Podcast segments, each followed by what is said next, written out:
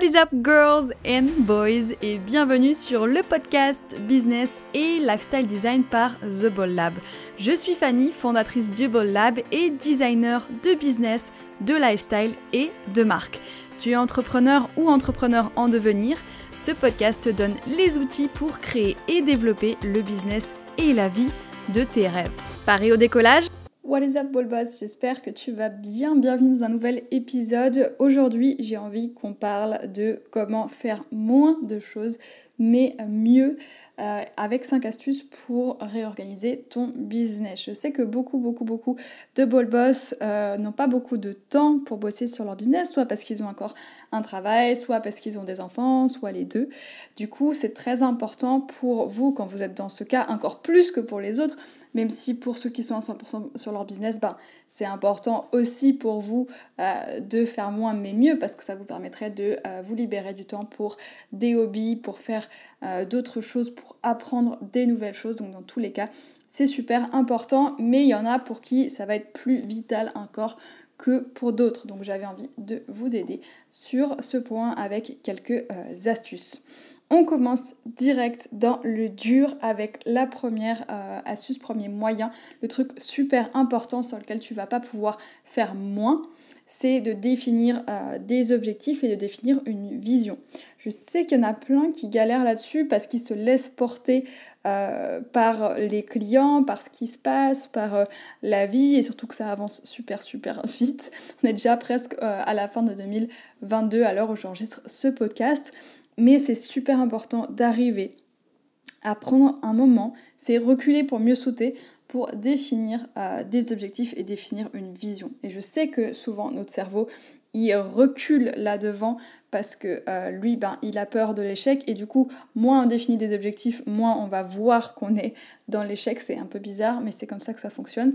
Donc prends ton courage à deux mains et vraiment définis des objectifs parce que ça qui va te permettre de voir si tu es en train de les réaliser ou si tu es en train de faire quelque chose qui ne te correspond pas, de faire quelque chose qui te euh, fait perdre du temps. Donc vraiment, prends le temps de définir des objectifs. Alors selon les gens, ça va être euh, des objectifs pour dans une année, ça va être des objectifs pour dans un mois.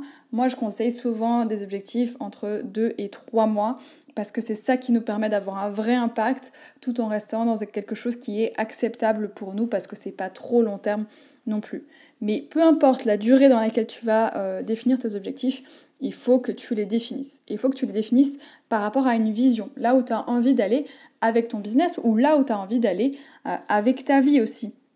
Parce que si tu n'as pas une vision de ce que tu as envie euh, que ta vie soit, eh ben tu, tu risques de te retrouver avec un business qui va t'emprisonner plutôt que de te libérer. Parce que tu risques de te lancer peut-être dans des produits physique où tu as besoin d'un atelier ou des services que tu as besoin de donner en physique alors qu'en fait toi ton rêve c'est de voyager et du coup bah là on va avoir un problème. C'est pour ça que c'est important euh, tout en définissant des objectifs de réfléchir à ta euh, vision aussi de la vie idéale.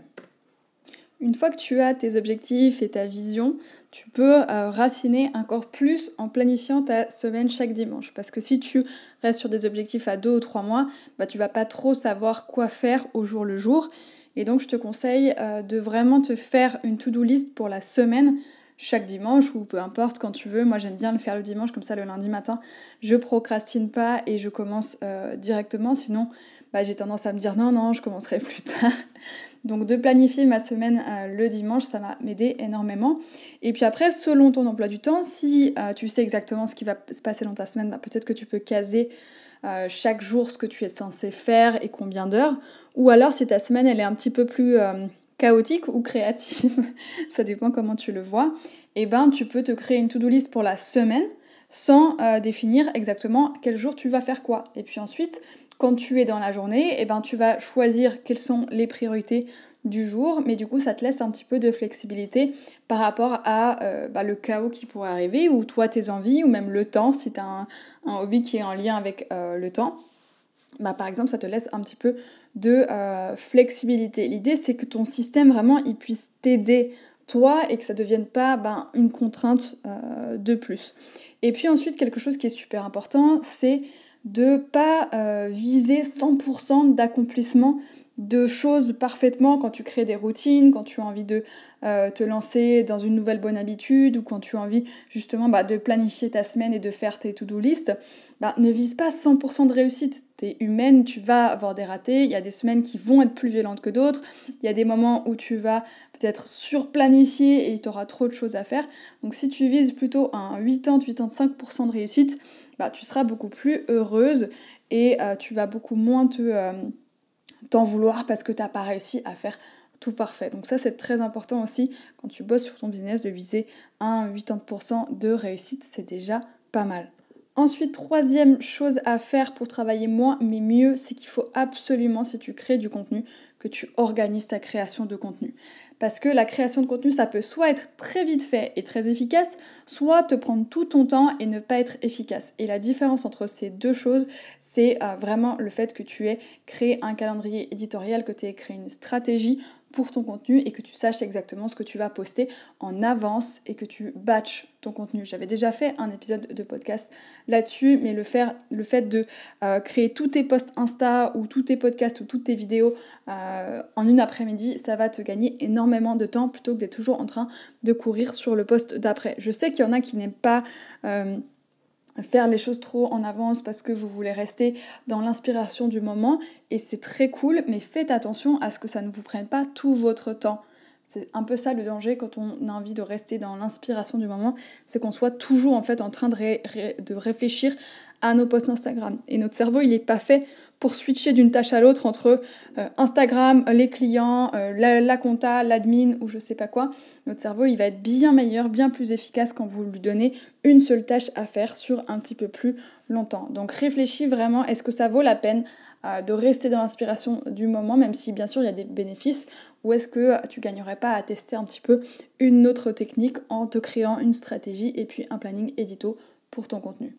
Point numéro 4, euh, ouf, j'ai l'impression de parler super vite, je vais essayer de me calmer un petit peu. Donc point numéro 4, apprends à prioriser. Tu peux pas tout faire dans ton business et c'est, je te disais avant, tu atteins 80% de réussite, ben c'est ça. Quand tu es seul dans ton business et qu'en plus tu as plein de choses à gérer à côté, tu ne peux pas tout faire et tu peux pas avoir tout parfait et tu peux pas réussir tout et tu peux pas être sur tous les réseaux et tu peux pas créer du contenu Donc vraiment, il faut que tu apprennes à prioriser et à laisser consciemment des choses de côté. Et moi, ça m'arrive très souvent qu'il y ait des gens qui me fassent des remarques sur mon site, qu'il y a ci et ça qui est pas au top, que je pourrais améliorer ici. Et ça, bah oui, je peux améliorer plein de choses, mais j'ai pas le temps de passer ma vie à améliorer des choses. Et du coup, bah, parfois, il y a des erreurs euh, dans les podcasts, parfois il y a des fautes d'orthographe dans mes posts, mais pour moi, c'est plus important de sortir du contenu qui puisse vous aider que d'être sûr à 100% qu'il euh, y ait zéro faute d'orthographe dans tous mes posts Instagram. Parce que c'est bien sûr, je vais, trouver un équilibre, je ne vais pas écrire n'importe comment, euh, n'importe quoi, mais pour moi, c'est plus important de sortir un contenu avec une petite faute, peut-être une petite coquille quelque part, que euh, de ne pas le sortir et du coup de n'aider personne. Donc vraiment, il faut apprendre à prioriser, à choisir les bonnes priorités. Pareil pour les réseaux sociaux, tu peux pas être présente partout.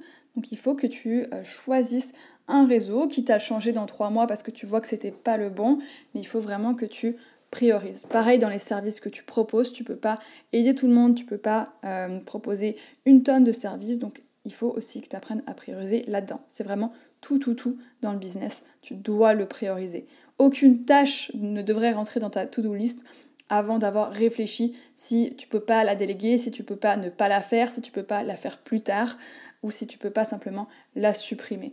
Vraiment apprends à prioriser. Et dernier conseil aussi, apprends à investir pour euh, gagner du temps. Donc ça peut être délégué à euh, d'autres personnes, ça peut être te former sur quelque chose euh, pour ensuite être meilleur et donc gagner du temps. Ça peut être sur des outils qui te permettent de gagner du temps. Je sais qu'il y en a beaucoup qui ne veulent pas prendre des abonnements pour programmer des posts ou qui ne veulent pas prendre des abonnements pour d'autres choses. Mais si vous regardez votre abonnement, c'est peut-être que 10, 15 ou 20 francs par mois rapport au temps que vous vous passez à perdre parce que vous ne voulez pas payer euh, l'outil.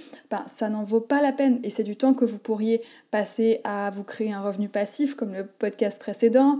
C'est du temps que vous pourriez passer à euh, peut-être aider une cliente supplémentaire et donc aussi avoir un revenu supplémentaire. Donc vraiment, c'est important aussi quand on veut faire moins mais mieux d'apprendre à, investir et euh, de dépenser un petit peu d'argent pour pouvoir perdre moins euh, de temps. L'argent, vous pouvez toujours le récupérer. Le temps qu'on perd, bah, on ne peut pas le récupérer. C'est du temps qui est perdu à tout jamais. Donc faites vraiment euh, attention.